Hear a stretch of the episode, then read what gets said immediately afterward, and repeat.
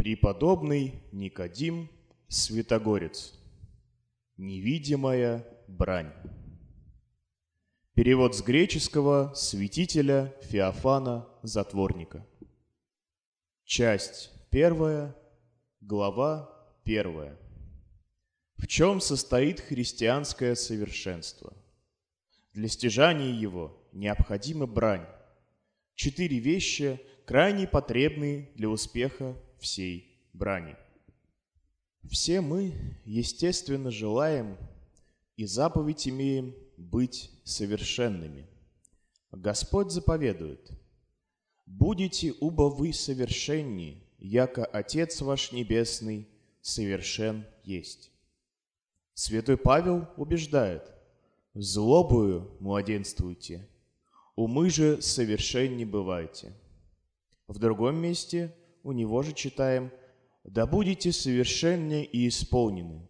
И опять «На совершении доведемся». Предначертывалась эта заповедь и в Ветхом Завете. Так Бог говорит Израилю во второзаконии «Совершен да будешь пред Господом Богом твоим». И святой Давид тоже заповедует сыну своему Соломону «И ныне, Соломоне, сыне мой, да знаешь и Бога отцев твоих, и служи Ему сердцем совершенным и душевную волю. После сегодня можем не видеть, что Бог требует от христиан полноты совершенства. Требует, то есть, чтобы мы могли совершенны во всех добродетелях. Но если ты, возлюбленный во Христе читатель мой, желаешь достигнуть такой высоты – надобно тебе наперед узнать, в чем состоит христианское совершенство. Ибо не узнавши этого, можешь уклониться с настоящего пути и, думая, что течешь к совершенству, направляться совсем в другую сторону. Скажу прямо, само совершенное и великое дело, которого только может желать и достигнуть человек, есть сближение с Богом и пребывание в единении с Ним. Но немало таких, которые говорят, что совершенство жизни христианской состоит в пощениях, бдениях, коленопреклонениях, спании на голой земле и в других подобных строгостях телесных. Иные говорят, что оно состоит в совершении многих молитвословий дома и в выстаивании долгих служб церковных. А есть и такие, которые полагают, что совершенство наше всецело состоит в умной молитве и в уединении, отшельничестве и молчании. Наибольшая же часть ограничивает сие совершенство точным исполнением всех уставов положенных подвижнических деяний, не уклоняясь ни к излишеству, ни к недостатку в чем-либо, а держась золотой середины. Однако ж, все эти добродетели одни не составляют искомого христианского совершенства, но суть лишь средства и способы к достижению его. Что они? Суть средства и средства действенные к достижению совершенства в христианской жизни. В этом нет никакого сомнения. Ибо видим очень многих добродетельных мужей, которые проходят как должно сие добродетели – с той целью, чтобы получить через это силу и мощь против своей греховности и худости, чтобы подчеркнуть из них мужество, противостоять искушениям и обольщениям трех главных врагов наших – плоти, мира и дьявола, чтобы запастись с них и через них духовными пособиями, столь необходимыми для всех рабов Божьих, особенно же для новоначальных они постятся, чтобы смирить плоть свою буйную, совершая бдение, чтобы изращлять око свое умное. Спят на голой земле, чтобы не разнеживаться сном. Связывают язык молчанием и уединяются, чтобы избежать и малейших подвохов к учинению, чего-либо оскорбляющего Всесвятого Бога. Творят молитвы, выстаивают церковные или иные, совершают дела благочестия для того, чтобы внимание их не отходило от вещей небесных. читают о жизни и страданиях Господа нашего не для другого чего, но для того, чтобы лучше познать собственную худость и благосердную благость Божию, чтобы научиться и расположиться последовать Господу Иисусу Христу с самоотвержением и крестом на ременах своих, и чтобы паче и паче возгревать к себе любовь к Богу и нелюбие к себе. Но с другой стороны, эти же добродетели тем, которые в них полагают всю основу своей жизни и своего упования, могут причинить больший вред, нежели явное их опущение. Не сами по себе, потому что они благочестны и святы, а по вине тех, которые никак должно пользуются ими. Именно когда они, внимая только сим добродетелям, внешне совершаемым, оставляют сердце свое теще в собственных велениях и в волениях дьявола, который, видя, что они соступили с правого пути, не мешает им не только с радостью подвязаться в этих телесных подвигах, но и расширять и умножать их по суетному их помыслу, испытывая при всем некоторые духовные движения и утешения. Делатели сии начинают думать о себе, что возвысились уже до состояния чинов ангельских и чувствуют в себе присутствие самого Бога. Иной же раз, углубившись в созерцание каких-либо отвлеченных неземных вещей, мечтают о себе, будто совсем выступили из области мира сего и восхищены до третьего неба. Но как погрешительно действуют таковые и как далеко отстоят от истинного совершенства. Это всякий может уразуметь, судя по жизни их и по их нраву. Они обыкновенно желают, чтобы их предпочитали другим. Во всяком случае, они любят жить по своей воле и всегда упорно в своих решениях. Они слепы во всем, что касается их самих, но весьма зоркие и старательные в разбирательстве дел и слов других. Если кто начнет пользоваться почетом у других, какой, как им думается, имеют они, не могут этого стерпеть, и явно делаются немирными к нему.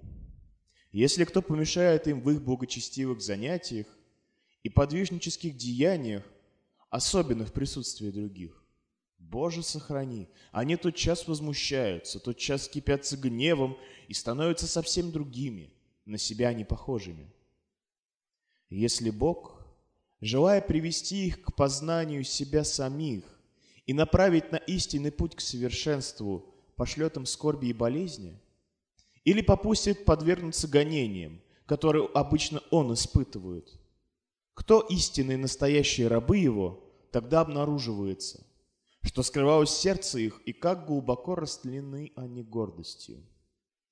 Ибо как бы ни случилось с ним с прискорбностью – они не хотят подклонить вы свое под иго воли Божией, упокаиваясь на праведных и сокровенных судах Его, и не желают, по примеру смирившего себя ради нас и пострадавшего Господа нашего Иисуса Христа, Сына Божия, смирить себя паче всех тварей, почитая любезными друзьями гонители своих, как орудия божественны к ним благостыни из поспешников их спасения. Почему очевидно, что они находятся в великой опасности?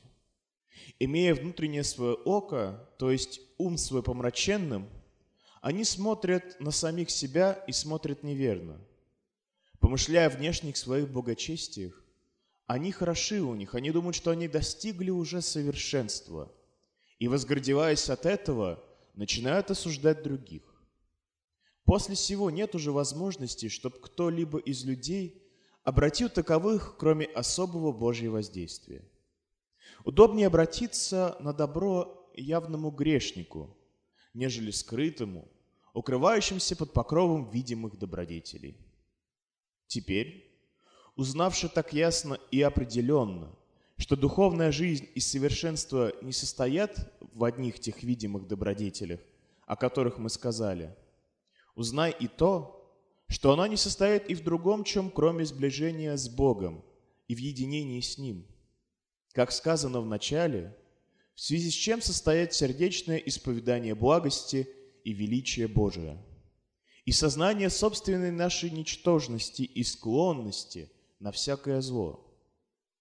Любовь к Богу и нелюбие к себе самим, подчинение себя не только Богу, но и всем тварям из любви к Богу, отвержение всякой собственной нашей воли и совершенная покорность воле Божией. И при том желание всего этого и совершение от чистого сердца во славу Божию. Только для одного благоугождения Богу, только потому, что так хочет Он сам и что так надлежит нам любить Его и работать Ему. Вот закон, начертанный перстом самого Бога в сердце верных рабов Его. Вот отвержение самих себя, которого требует от нас Бог – вот благое иго Иисуса Христа и легкое бремя Его. Вот покорность воли Божией, который требует от нас Искупитель наш и Учитель, собственным примером своим и своим словом. Ибо не повелел ли наш начальник и совершитель нашего спасения Господь Иисус говорить в молитве своей к Небесному Отцу, «Отче наш, да будет воля Твоя, яко на небеси и на земле». И сам он, вступая в подвиг страданий, не возглашал ли «Не моя, Отче, но Твоя да будет воля». И о всем деле своем не сказал ли «Снедох с небес, не дотворю волю мою, но волю пославшего меня Отца». Видишь теперь, братья, в чем дело. Предполагаю, что ты изъявляешь готовность и порываешься достигнуть высоты такого совершенства – Буди благословенно рвение твое, но уготовься и на труды, и поты, и борения с первых же шагов течения своего. Все должен ты предать жертву Богу и творить одну волю Его. Но ты в себе самом встретишь столько волнений, сколько у тебя сил и потребностей, которые все требуют удовлетворения, невзирая на то, согласно ли то с волей Божией. Потому для достижения возжеланной тобой цели тебе необходимо сначала подавлять свои собственные валения, а, наконец, и совсем их погасить и умертвить. А чтобы успеть в этом, должно тебе непрестанно себе противиться в худом и принуждать себя на доброе, иначе должно непрестанно бороться с собой и со всем, что благоприятствует твоим волнениям, возбуждает и поддерживает их. Уготовься же на такое борение и на такую брань, и ведай, что венец достижения возжеланной тобой цели не дается никому, кроме доблестных воителей и борцов. Но сколько брань сия наитруднейшая, есть паче всякой другой, так как, вступая в брань с собою, в себе же самих встречаем и противовоителей, столь же победа в ней наиславнейшая паче всякой другой – и главное, паче всякого благоугоднейше Богу. Ибо если, воодушевившись ревностью, победишь и умертвишь беспорядочные страхи свои, свои похотения и волнения, то благоугодишь Богу паче и поработаешь Ему благолепнее. Нежели избечевывая себя до крови и истощая себе постом больше всех древних пустыножителей. Даже то, если ты, искупив сотни рабов-христиан из рабства нечестивых, дашь им свободу, не спасет тебя, если ты при этом сам пребываешь в рабстве у страстей. И какое бы вообще дело, будь оно самое великое, не предпринял ты, и с каким трудом и какими пожертвованиями не совершил бы его, не доведет оно до той цели, какую достигнуть возжелал ты, если при том ты оставляешь без внимания страсти свои – давая им свободу жить и действовать в тебе. Наконец, после того, как ты узнал, в чем состоит христианское совершенство, и что для достижения его необходимо тебе вести непрестанную и жесткую брань с самим собою, надлежит тебе, если истинно желаешь сделаться победителем всей невидимой брани и сподобиться достодолжного зато венца, водрузить в сердце своем следующие четыре расположения и духовные дела, делания, как бы облещить в невидимое оружие, самые благонадежные и все победительные. А именно, никогда ни в чем не надейся на себя. Носи в сердце всегда полное и все дерзновение упоминания и упования единого Бога. Непрестанно подвязайся и всегда пребывай в молитве.